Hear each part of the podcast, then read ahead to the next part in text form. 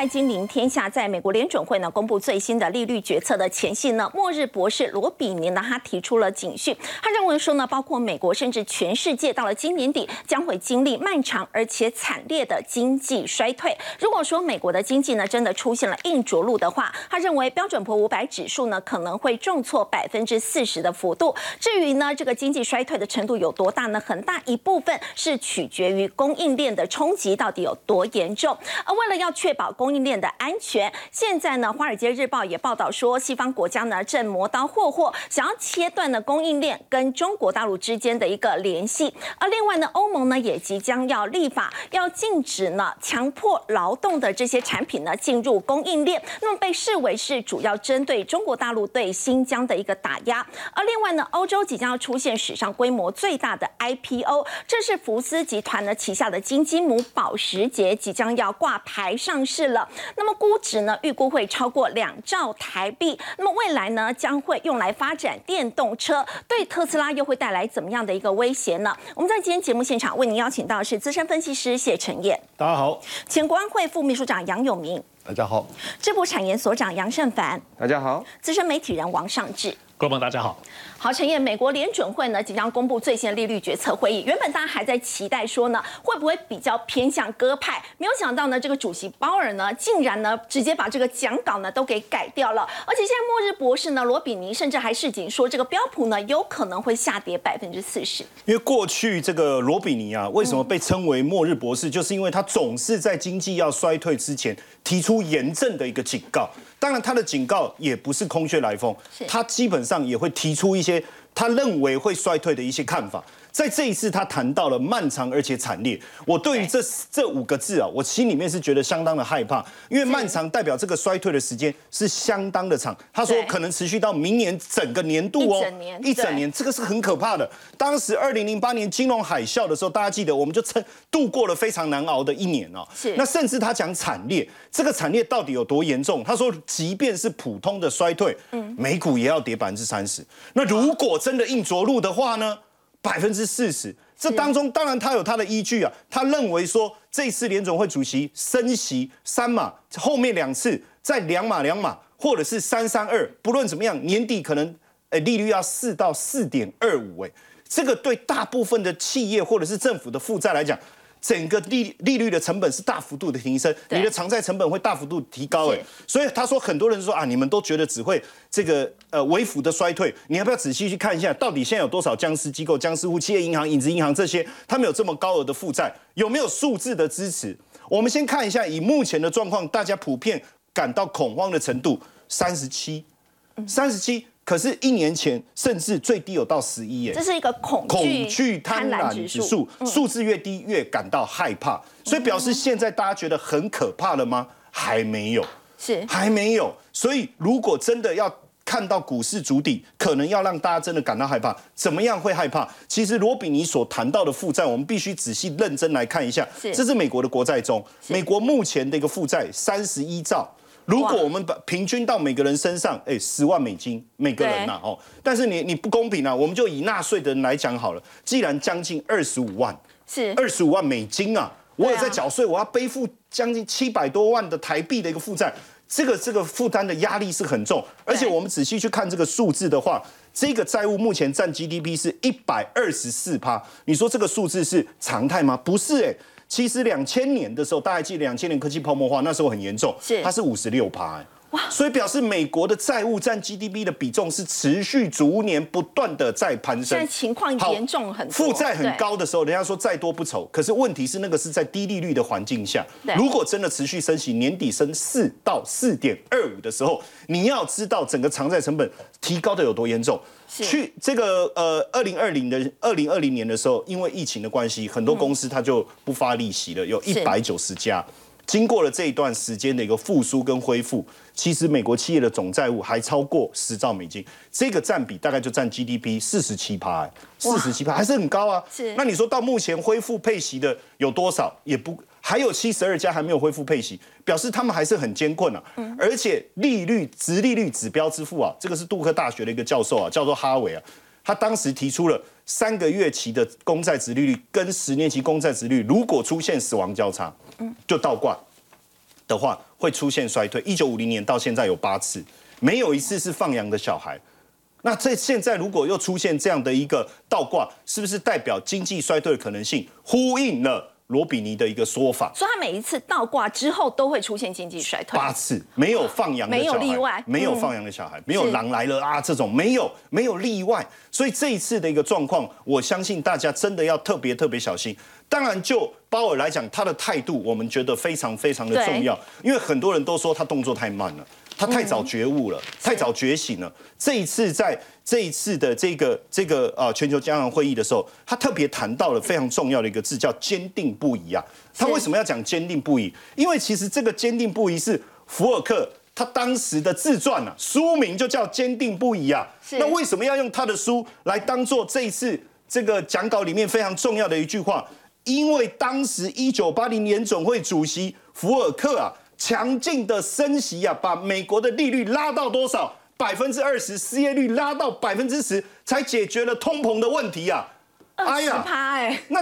那为但原本他怎么想？实际上他原本写了这个非常长的一个讲稿，我特别把这个讲稿带着，要让大家知道他当时的心情，因为他知道如果他强劲的升息会带来很严重的问题，对，不论是对经济、对家庭、对企业来讲，都是很大的负担。写了洋洋洒洒好几页的这个讲稿，可是，在最后一刻，他整个讲稿他把它撕了，不要了，为什么？因为他发现，他要用一个简短而且简单的讯号来告诉大家他的态度，他的态度是如何坚持升息，坚定不移。所以他要走福尔克的路，这后面会有多痛苦？我相信他一开始不敢想，可是他觉得如果不这么做，请问一下，通膨未来有多严重？如何？如果没有办法压抑，没办法，不行啊！可是，一旦他坚持升息，未来的路是什么？衰退。而且我跟大家讲。目前今年已经升了九码，如果照他坚持升息的路线，很多人说啊，这一次会不会升四码？我跟各位讲，三三二，也就是说四码的那个一码延到下一次继续强劲的升息，甚至现在华尔街已经定出了论调，明年还是会持续。所以原本有一些声音说啊，明因为衰退，明年上半年可能会停止升息，甚至降息。我跟各位讲，不可能，因为你看到他的脸就是这么的坚定，对不对？他都把手稿给撕了，告诉你。我就是要坚定不移，我要坚持升息的情况下，他已经告诉你福尔克当时怎么做的，强劲的升息二十趴，难道他暗示我们他要升到这么多吗？我不晓得，但是他要告诉你当时所带来的强劲的失业率，这会是这一次我们必须面对的冲击，这个心理准备。当然，在这样的情况下，倒霉的是谁？我相信也是他的好朋友，就拜登。哦，为什么？因为强劲升息的情况下。对拜登的支持度是大幅度的做了一个改变。为什么？你看哦，经济很悲观，对不对？有七十一趴的民众认为经济会很糟。那请问一下，到时候其中选举，这个愤怒要找谁算账？百分之九十的共和党经济很糟糕，民主党哦，百分之五十四哦，超过一半哦，过半认为很糟糕哦。那你说，哎，我我这个中性的七十六趴也认为很糟糕，而且七十二趴的民众认为美国走在错误的道路上。什么叫错误的道路上？你把通膨搞成这样子，对，然后你为什么一开始不好好的升息，强劲的升息？所以对鲍尔来讲，他必须扭转这个错误的道路，因为现在有越来越高的民意在反映一件事情，就是经济问题是现在非常重要要去处理的这个最重要的项目。其实拜登之前也有讲了，但是这中间的问题到底是谁造成，我们不知道。但最重要的事情是升息这件事情。一定要解决就是通膨，可是成本越来越高，债务成本越来越高，侵蚀，哎，通膨已经侵蚀了大家的生活水准。对。可是我跟大家讲，一旦强劲的升息以后，你的生活压力大增，企业的负债压力大增，未来我们将面临会不会是真的？漫长而且严重的衰退。好，刚刚陈燕呢带我们看到呢，美国联准会呢现在的态度哦，这个主席鲍尔呢，他是不惜要牺牲经济，都会采取持续升息的一个动作。不过我们说到呢，不管美国在这一次是升三码或者是升四码，其实都会让这个热钱呢持续回流到美国，而美元强升呢，现在也让整个非美货币，包括韩元，韩元已经面临到一千四的一个保卫战，而且韩国跟美国呢计划在货币互换就。就是要呢来阻贬韩元。但是韩国当局呢，指觉现在甚至要求银行哦，他们每个小时都必须要来回报美元的交易。好，我先顺着一下前头这个话题哦，在金融市场里面有一句非常经典的名言，就叫做“绝对不要和联准会作对”。那刚刚讲到的联准会主席鲍尔，大家不知道大家知不知道？其实联准会主席鲍尔他不是经济学家出身，他是律师出身，他拿的是法律的博士学位。所以，但是他因为他有在华尔街当了银行家，所以后来他成为了这个联总会主席。但是总而言之，法律人的重要性，他就是他的个性是非常谨慎的。所以你不要觉得说他去撕这个讲稿好像是很戏剧性的一个人，没有，他其实做任何事情，以律师的性格来说，他们都是非常谨慎，才会去做出这样的一个行为或者是这样的一个发言。好，那如果是这样的话，绝对不要跟联总会对坐的情况之下，我们就知道了，他会强劲的升息，所以美元指数也会继续的往上攀，攀到一个我们不知道会到达什么样的数字这样的一个境界。所以对着我们的亚洲货币、亚洲股市来说，就有很严重的压力。那这边讲到的是呃韩元，韩元我们知道今年以来它的贬值幅度其实仅次于只差跟日元相比，但还是贬得非常非常的凶。而且现在韩国央行自己再次的出来示警，他说韩国啊今年以来它的八月的最新数字是贸易逆差已经来到了九十四点七亿美元，这个数字是有历史记录以来的新高，这个历史记录大概是六七十年来的新高。所以他们的央行自己就说了，他说因为我们这个贸易逆差的关系，可是我是一个出口大国，但我却变成了贸贸易的逆差，因为这样的一个背景因素，他们认为韩元还有在继续往下贬值的一个空间。那如果是这样的话，呃，政府要怎么样来护一下他自己的韩环呢？这边讲到了，他说现在有呃。应该说不敢知不敢具名啊，不敢具名的这个大型银行的交易员就透露说，韩国政府从上个礼拜开始要求他们的交易员每个小时都要去通报给央行，我们现在美元交易的状况怎么样？在过去哦，大概只会你要求你一天报三次，就是早上啊、中午休息以及盘后报三次，但是呢他要求你每个小时都要报。其实，在台湾也很类似，如果在台湾你要汇出去大笔的钱，其实你也要去跟央行，他也会来问你原因等等等等。只是说他现在官方把这样的一个时间又拉得更紧密了，某种程度上你就可以讲，他其实也是在暗示，也想要稍微的管一下，希望你不要再一直汇钱出去，然后让我们的韩元再这样子贬值，这是他们所做的事情。好，那除了这样之外呢，今天还有一个消息传出来是说，呃，韩国跟美国他们有点想要来做一个所谓的汇率货币的一个交换，什么意思呢？它其实。美国来说，它其实跟欧盟或者是跟日本都有做这样子的一个货币交换，也就是啊，假设我呃韩国我就把这个三百亿美元等值的这个韩元给你美国央行，美国央行给我三百亿美元放在我韩国央行就放在那里，那等到一定的时间过了之后，再加一点点利息，然后彼此再交换回来，这什么一个概念？这个概念就是当你在这个流通性比较不佳的时候，它可以有稳住汇率的一个效果。那这是目前韩国的官方政府有在做的事情。好，那当你的这个货币哦开始做一个贬值的时候，我们之前讲过很多次，股市首当其冲。对，好，那所以看到这里啦，这个韩国的交易所的一个资料，呃，外资对于韩股转为卖方这个事情不稀奇，但重点是他们的呃外资占比已经来到了三十点三六趴，是创二零零九年七月以来的。最低，其实台湾也很类似，对，所以这个时候我们就来看一下整体的亚洲股市，在接下来美国强劲升息之后会变成什么样子呢？先来看一下，这个是一个统计的数据，今年哦到九月为止，呃，外国投资撤出新兴股市，嗯，金额已经达到了四点二三亿。美元，而且还在持续的往外走。那当中呢，当然是以科技为呃，科技股为主的，像是台湾还有韩国的股市受的打击的状况是最为的严重。大家一定很想问，什么时候才能够真正的告终？这边讲的是哦，这个是法国巴黎银行的主管他所说，他说，在联准会没有一个明确能见度之前，通通不会得到缓解。可能没有那么快，没有这么快，通通不会得到缓解。好，是。那我们这边摆的一个，就是因为我们常常会把台湾跟韩国拿来做个比较，你也可以说我们有点像是难兄难弟啦，因为我们的产业结构是蛮相近的。好，那我们以台湾、韩国来说，汇率基本上上半年基本上都是贬值的幅度很长、很很大。那以股市来说，其实我们的差不多啦，都是下跌了两成以上。但是大家要注意哦，外资卖超，其实外资卖超台股的比重比韩国。多很多，比台股。为什么卖超的多？所以台湾我们可以说某种程度上台湾的底气还蛮够。你看外资卖了我们四百多亿，可是我们的跌幅其实跟韩国差不多。其实当中有一个部分原因就是刚刚我们讲到韩国的贸易是逆差，但是台湾没有哦。是台湾的贸易现在还是正的哦。然后另外还有包含是台湾的外债。其实比例大概只有两千多亿，是比韩国还要来的少很多的。那如果当你美元升值的情况之下，你那个外债你要用美元去付，所以外债能够越少的国家，它当然对自己比较有所支撑。好，那讲到这里，很多人会问说，那如果现在这个呃是一个趋势，而且看起来暂时都不会停止的话，那现在到底？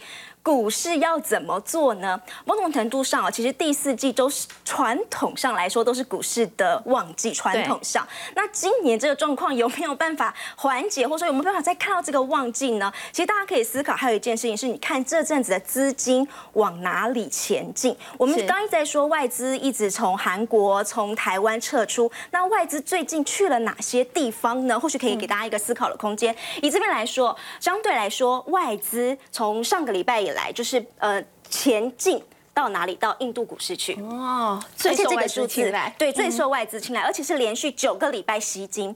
除了印度之外，还有双印，印度跟印尼。另外还有菲律宾，所以你就发现很奇怪哦，像外资从东北亚撤，但是往东南亚前进。那当中其实也有一些部分原因是他们认为说，印度现在呈现的是一个外冷但是内热的一个状况，内需有做一些支撑。但总而言之，我们可以从外资的一个资金前进的方向来找出一些方向。好，子娟，当我们看到美国一连串升息所引发的一个风暴，包括呢外资从韩国跟台湾的提款，整个资金撤出都造成了很大的影响。在股市方面的冲击也是，那美元强升其实是源自于联准会呢一连串的这个升息，而升息呢最主要是要抑制通膨的一个问题。不过到底为什么美国会发生这么严重的一个通膨的问题哦？现在呢市场也在说，最主要的原因呢是美国它现在也要输出通膨，那么也造成了这一波呢全球的这个经济风暴。要请教杨老师，这是今天经济日报的社论的这个标题嘛？但是差不多在这几个礼拜啊。美国的媒体也都是这样子讨论，包含 Bloomberg，甚至美国的这个公共电视这个 PBS，它也这样子的一些这个分析，是不是美国自己正在输出通膨？嗯，因为在去年大概下半年的时候，大家都知道说这个通膨要来，通膨要来，但是联准会就不不愿意承认，对不对？到了今年，他就发现到错误，赶快连续已经连升了九码了，对不对？到连升九码，当然开始就吸金回来了，美元回流。然后呢，美元走强，那各国当然这个币值开始就变走弱。我们特别亚洲，大概我们这个节目谈了很多次，大家在竞贬，从日元、韩元到我们台币到人民币。那还好，因为过去哦，我们经历过这个中金融风这个风暴，还有就是过去的雷曼兄弟。那在这个过程当中，我们的出口刚才也谈到许多的这个层面，其实还是保持保持一定的这个强劲。可是呢，可是。有一些国家却没有这样子的运气，哦，特别是一些这个开发中国家，当他们开始面临到就是说自己本身的货币走弱，然后呢资金外逃，甚至这个美元回流的情况之下呢，它的债务就开始增加，然后呢它的美元的储备，尤其是外汇存底就开始变减少。今年上半年大概开发中国家已经减少外汇存底超过三千八百亿美元。哦，那这样子使得它的整个的这种财政的恶化开始面临到濒临破产，斯里兰卡就是这个明显的例子。刚刚谈到印度、印尼跟东南亚国家，就在这个过程当中啊，有一点逆势变成一种就是类似避险中心。是为什么？因为他们的政策在这一次同时俄乌战争以及疫情的发展情况之下呢，一方面是可能是供应链的移转。另外一方面是政策的这种比较弹性务实。嗯，俄罗斯的这个这个油在东南亚，在印度是不是？然后呢，这个大麦印度进口俄罗斯的这个油，在同比大概超过百分之百以上的这种情况，展现出来就是说，在面对这种国际政治经济的时候，它的这种务实弹性的这个政策，就当然变变成外资希望去靠港的这个地方嘛。但是有一些国家就没有那么运气啦。从斯里兰卡、巴基斯坦，那现在看孟加拉，然后呃埃及、土耳其、土耳其，哎，或者是奈及利亚这些国家，其实都面临到变成是美国输出通膨的可能的受害者，嗯，这样子。是在我们看到呢，美国自己通膨的问题很严重，但是呢，它一连串的升息，等于是输出了通膨，造成很多新兴市场呢是面临到偿债的一个压力，甚至是面临到破产。不过我们来看到的，这是没有受到通膨的影响，这是福斯旗下豪车品牌保时捷。那保时捷呢，即将要在欧洲呢 IPO 挂牌，而且它的估值呢，预估是超过两兆台币的。那么大家也说，这个未来这些资金呢，其实用来发展的陈燕，它锁定的其实就是电动车的市场。没错哈，因为这一次的这个 IPO 事件，为什么让大家这么关注哦？第一个，因为是保时捷，对哦。那第二个，它是这一次的 IPO 算是德国有史以来第二大，第二大哦，而且是欧洲有史以来第三大，所以表示这一次在这个法兰克福证券交易所上市啊，也代表了整个福斯集团未来非常重要的发展策略，就是电动车，肯定是这样哦。为什么？因为过去大家在讲你保时捷，哎，在豪车市场。占比相当高啊，百分之三十一，三十一，法拉利百分之十啊，兰博基尼是百分之九，宾利百分之二十，连宾士的这个迈巴赫是百分之二十，所以它在豪车的市占率这么高的情况下，如果它在全力的发展电动车，它是不是可以把这些目光全部集中起来，全部集中起来？你看它现在的这个平均售价大概十万美金，对不对？三十哎。上半年福斯一百三十亿的营业利益中，百分之二十五就是保时捷贡献，所以几乎四分之一，它贡献了四分之一。没错，所以我们可以理解，基本上景气也好，通膨也好，似乎侵蚀不到这个豪车的一个市场哦。所以整个 IPO 最重要的目的是什么？拿到了资金嘛，因为这一次呃预计大概可以拿到超过九十亿美金的一个资金，嗯，那也让它的估值上看七百五十亿欧元，相当于台币超过二点三兆。这么庞大的一个估值，当然对福斯集团来讲，它手握的一个资金，接下来要发展电动车就非常有利。那有没有这样的一个呃这个这个顺利的一个过程可以来去参考？实际上，我们看过去三年哦，福斯一直紧追在特斯拉之后。其实，在二零一二二零一九年的时候，福斯跟特斯拉的差距还很高啊，一个占十七，一个占六啊，才还差了十一趴哦。是。但是你看到了二零二零年开始急起直追耶，对，追的速度很快反而特斯拉市占率略有下滑到十六，但是福斯的市占率拉到了十三，只差百分之三。其实，在二零二一年，也就是去年，应该有机会一鼓作气就翻越了。是。但是呢，还是差了百分之二。这当中当然有几个问题，包括。呃，晶片供应链短缺的问题哦，然后包括在这个大陆的市场，这个因为毕竟福斯在呃美国的呃欧洲的市场还是呃占比比较高，而且前进的速度也比较快。大陆的市场这目前来看稍微落后这个特斯拉，这个是一个主要的因素哦。那不过呢，呃，彭博他做了一个调查，二零二四年最大的电动车品牌会是谁？我们相信会是福斯集团，为什么哈？刚才讲到了晶片缺货严重的一个问题，其实目前持续在解决当中，所以未来要在这个这个发生晶片缺货的问题不不太可能。而且保时捷它现在除了晶片，它连电池它都要自己做。没错，那还有一个刚才讲到的是这个大陆市场啊，其实大家都不知道。福斯大众在大陆叫大众汽车，其实它跟大陆的汽车的合作的紧密度是很高的，所以一旦它在电动车这个市场一跨足进来，到大陆的市占率再拉开，也有可能真的就超过哈。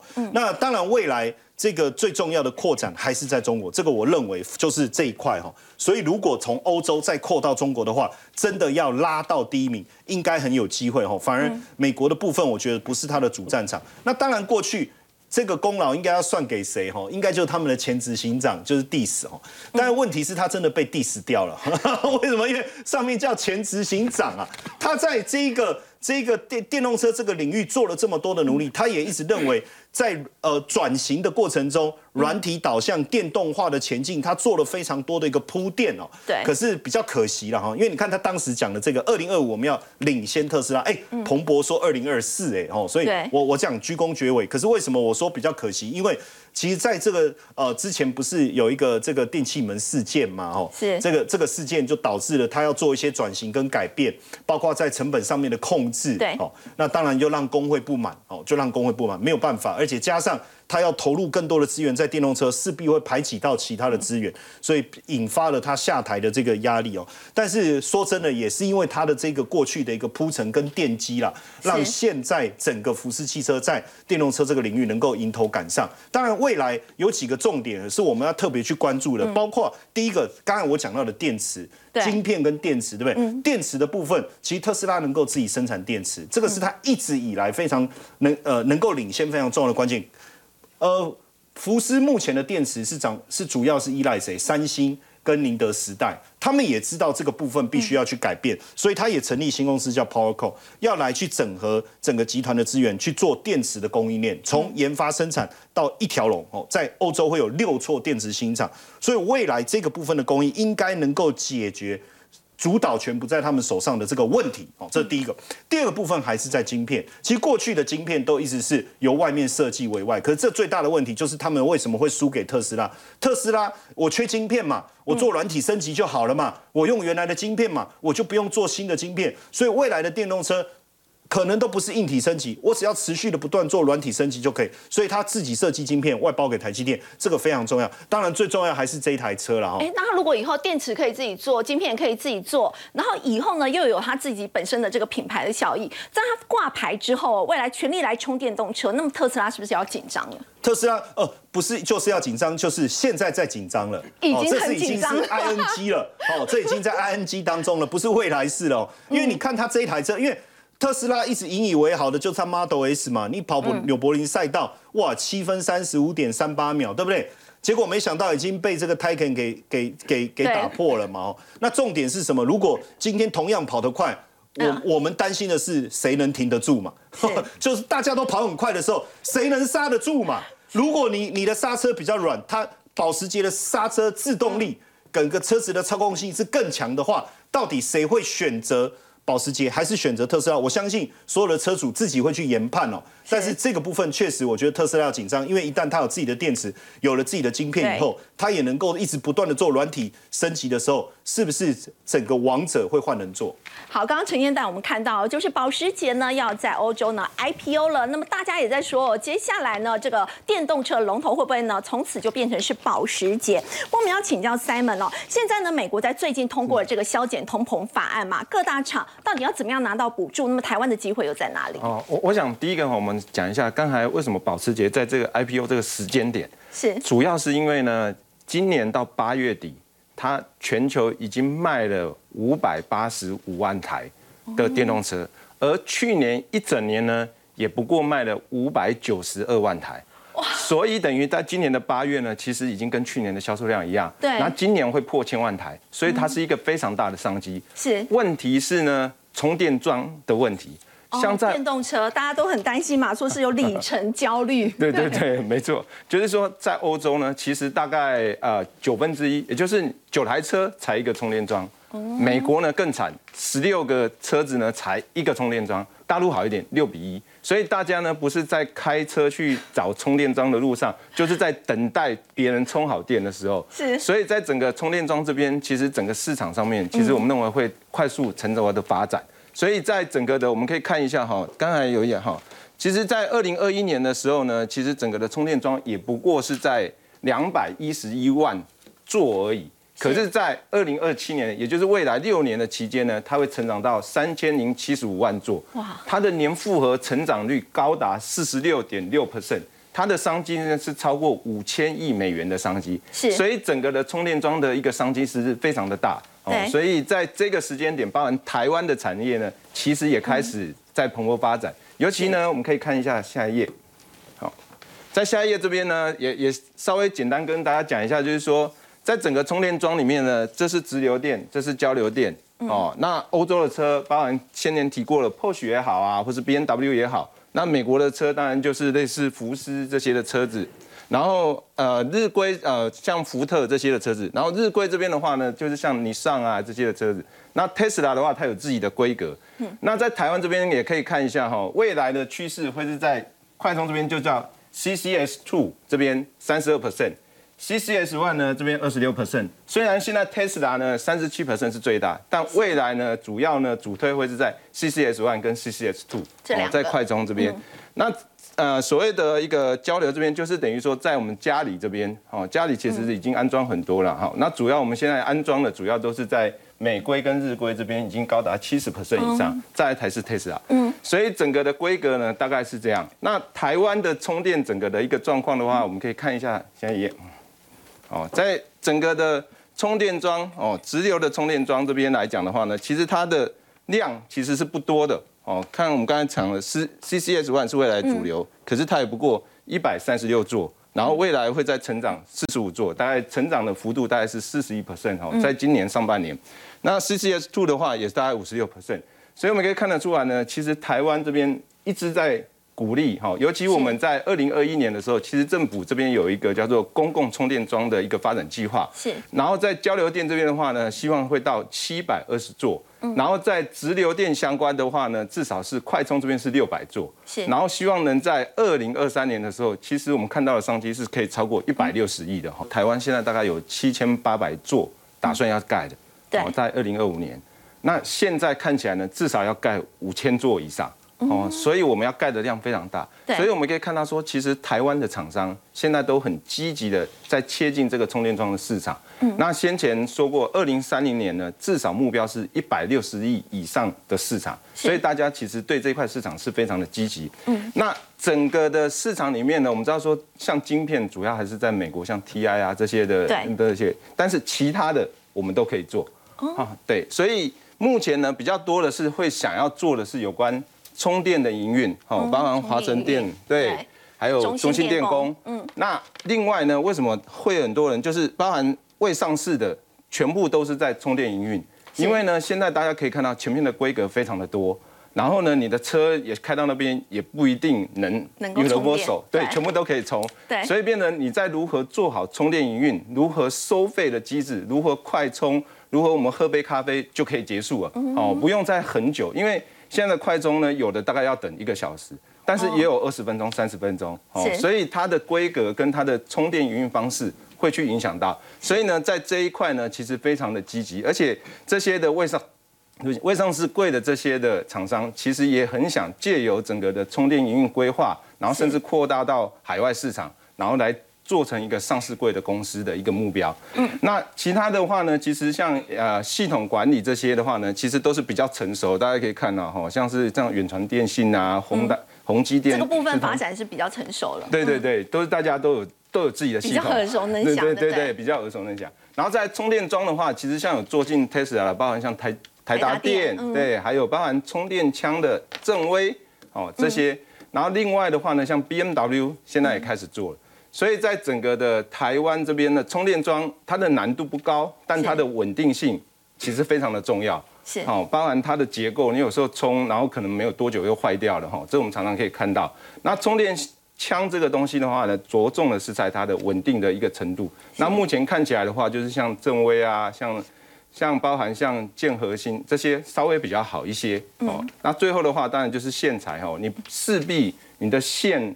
也要快充，也要线的稳定度跟没有问题，这样。嗯，好，刚才们带我们看到呢，是台湾充电桩既有的这些供应商。如果说电动车是未来的这个趋势呢，那么未来在充电桩这一块的这个商机呢，依旧是非常的一个庞大。那我们先休息一下，稍后要回来关心的是，《华尔街日报》报道说呢，为了叫切断跟中国之间的联系呢，西方国家呢现在正磨刀霍霍，他们有哪一些的这个做法呢？先休息一下，稍后回来。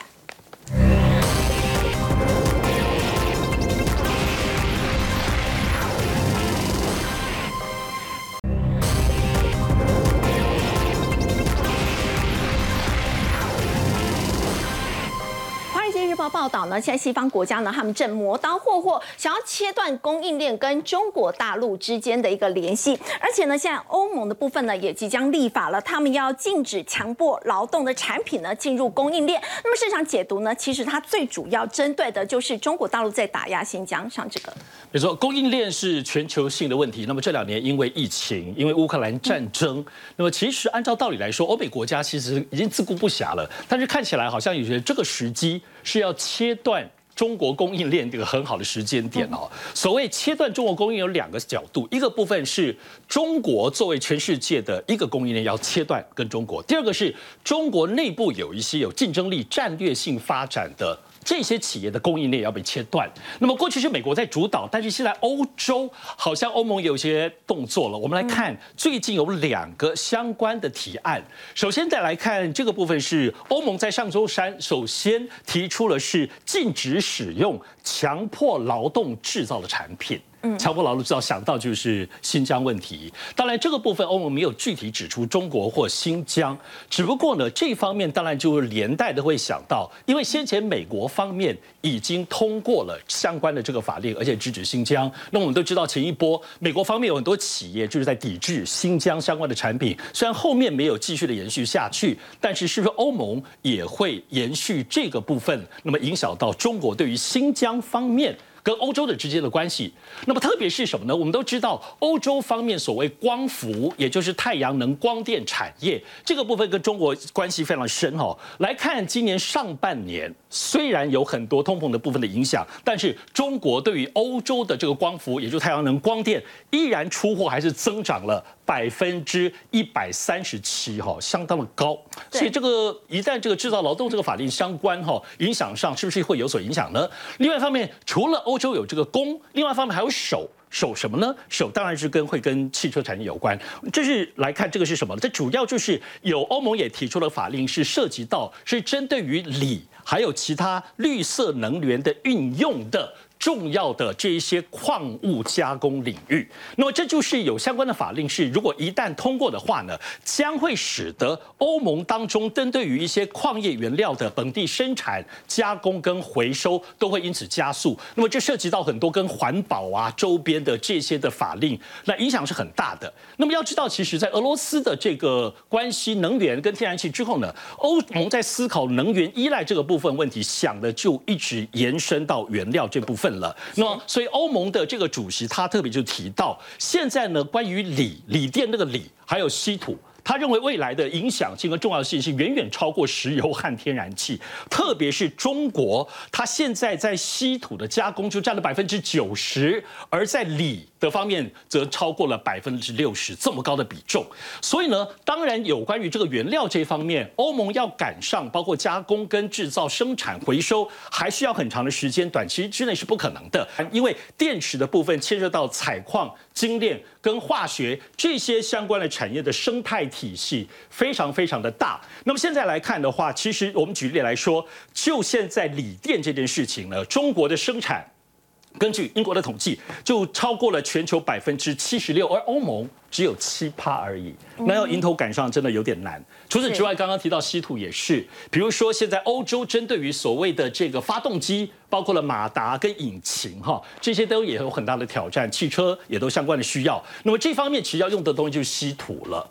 那么稀土的部分涉及到有一些永久性的这些磁铁，还有一些重要的锂锂呃重要的这一些金属的部分的零件，那么这些都需要提炼跟加工。但是中国都知道，现在刚刚讲稀土的部分占了中在全世界是百分之八十以上，包括生产甚至达到百分之九十。特别是最近中国大陆呢，也针对于稀土的这个产量配额。要求要提高，中国内部要提高百分之二十五，所以要在这个全世界当中，对于稀土的掌控跟占比这个战略性，中国也是有所觉悟的。所以供应链的大战变得非常的复杂和立体，对于包括产业的投资资金的布局来说，都会是越来越复杂的挑战了。好，刚刚上志哥带我们看到呢，西方国家呢想要在供应链的部分呢来切断跟中国大陆之间的一个联系，不过要做到的话呢，这个困难度是非常高。不过不管是在这个欧洲跟中国大陆呢，甚至是在乌俄战争之后，我们看到呢，包括俄罗斯、包括大陆呢，都受到这个欧美国家的一个制裁。不过就在呢这个习近平呢跟普京会面之后呢，现在普京呢发表了这个全国的演说，他说呢现在。部分的这个军事动员令呢，他说要征召三十万的军人，要请教杨老师，这是不是代表说他在乌俄战事的部分并不打算罢手，整个战火还有可能继续升温？这个是的，呃，在乌克兰的反攻过程当中，现在乌克兰已经大概取回将近有八千平方公里，尤其是哈尔科夫到一九五这个整个东北部这一块。那普京带的这样子的一个在战场上这个失这个失守的这个情况，到了上合会来，但是呢，面临到包含习近平和莫迪都当面跟他说，对于俄罗斯的俄乌战争啊的这个行为有一些疑问跟担心，他自己都说出来了。这样子一个去对于这个中印两国对他的这个质疑呢，大家认为说，哎，他回到就是这个莫斯科之后啊，会采取什么行动？我们现在知道了，这今天最重要的新闻，他透过电视演说说要进行部分的这个征兵，那真的是预备役以及有战斗经验的，要进行立即的这个受受训。那征兵的目的是做什么呢？我在想有两个目的吧。第一个，当然有人会说，是不是要扩大？这个特别军事行动，特别军事行动就是他从二月二十四号发动这个战争，他把叫做特别军事行动，也就是说，是不是要反击？针对伊久姆，针对哈尔科夫，甚至针对基辅，他可能要出反击。我个人觉得这个可能性并不是很高。如果是这样子的话，这光是三十万是不够的哦，而且三十万你的武器装备这些东西，哦，你在现在的就是说美国、欧洲。对于乌克兰的这些军事上的这个援助，特别接下来这两个月在冬天这个寒冬的来临之前呢，整个这些动作都会加大的。我觉得最有可能的是，他要去固守现在的这个就是呃特别军事行动，他目前还守得的这个乌东跟乌南。为什么？因为今天同一个时间，那四个地方卢甘斯克、顿内茨克、扎波罗勒跟赫尔松这四个地方都宣布很快要举行公投。什么公投是否要加入并入到俄罗斯，有点像是这个二零一四年的那个克里米亚，所以也就是说这个四地这个地区啊，它开始要进行并入俄罗斯的这种可能性啊，但并不是马上哦，它只是进行这样子的一个法律程序公投，然后呢，同时把这个征兵，当然就是要确保这一块区域，以避免它的这个特别军事行动，甚至在乌东乌南地区啊，都会受到这个进一步的影响。这样子当然战争会延长了，因为这个如果说这两个月乌克兰没有办法做进一步的这种扩大呃这个反攻的行为的话，那当然你就寒冬要来了，是不是？战争战场上也不容易这个扩大，然后同时呢，欧洲面临到能源的压力越来越严重了。这个时候会不会情势有一点倒过来对莫斯科比较有利呢？这是很大的问题。但在此之前，他先要至少把这四个区域正在进行。公投的这个四个区域，顿巴斯跟乌南地区，把它做最这个有效的确保。因此，我觉得他为什么是今天宣布这样的一个部分的这个征兵。好，我们看到呢，这个普京呢回到莫斯科之后，发表了全国演说，要动用这个预备役，他说是要维护领土的一个完整。那么接下来可能会让这个乌俄战火呢持续的升温。不过我们说到这个美中大战呢，现在也是持续在升温的。现在整个角力在扩大了，包括呢在生计的部分。我们先休息一下，稍后回来。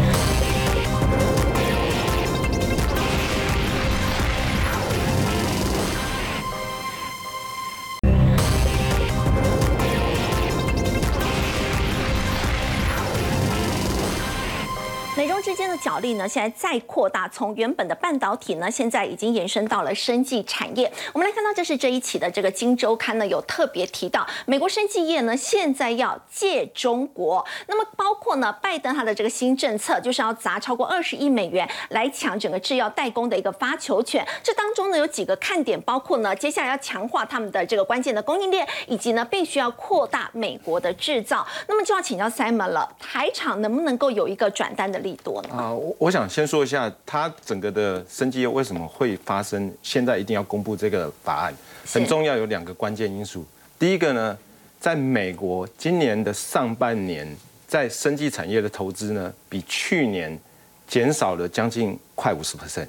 哦，所以它的投资是大幅度的在缩减。其实美国还是全球生机业的龙头，不过在今年以来，好像就是它的情况并不是很好，出现很严重的衰退。没错，所以变成说它需要加强去让这一个的生机业可以持续的发展。嗯，所以这是一个因素。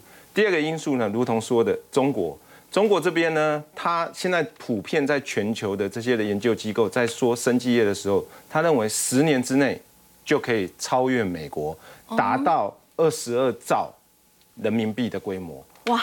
所以呢，等于说 后有追兵，然后呢自自己国内的状况也不好，所以他需要去用这些的方式去加强。那只是说在这个加强，不管是强化关键供应链，或是扩大美国生产，其实对我们台商呢，其实都是有好处的。这个是我们现在台湾主要在 CDMO 哦，也就是委托制造、开发、生产等等的一个状况。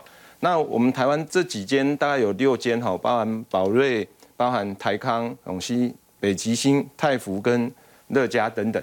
但是这些都在做呢，其实还是有分，因为现在美国的补助主要是在美国的补助，所以在美国的补助这边呢，像宝瑞这边的话呢，因为他已经有做过美国 CDMO 的相关的事情，然后呢，他现在又从二零一三年又收购了像美国的一些药厂，所以目前呢，其实是台湾的台厂的产能最大。那我们认为在这一次的试单里面呢，就是美国这样的机会里面，它其实也是比较有机会的。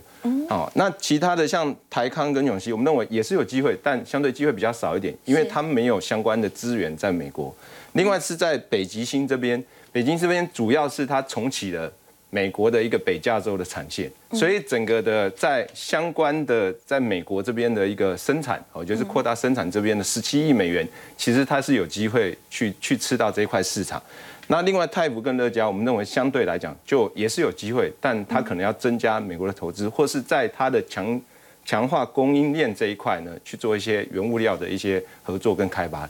嗯，不过我们提到这个生计哦，在过去大家都说，呃，大家一般讲说台股就是看这个本益比啊，但是都会说到这个生计公司，大家看是本梦比，很多人会觉得说他现在还没有赚到钱呢。那这个部分你怎么看？以后是在哪一个领域，它可能获利的这个空间会比较有机会？哦，我想在台湾这边主要也是在看药吧，因为在相关的开发的这些，不管是原物药或是孤儿药这些，其实都有一些发展的契机。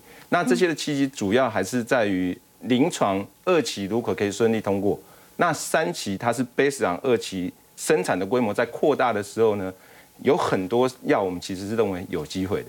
好，不过美国现在要降低对中国大陆呢这个原料药的依赖，对于台湾生技股的一个后市又会有什么样的一个观察的方向呢？我们先休息一下，稍后回来。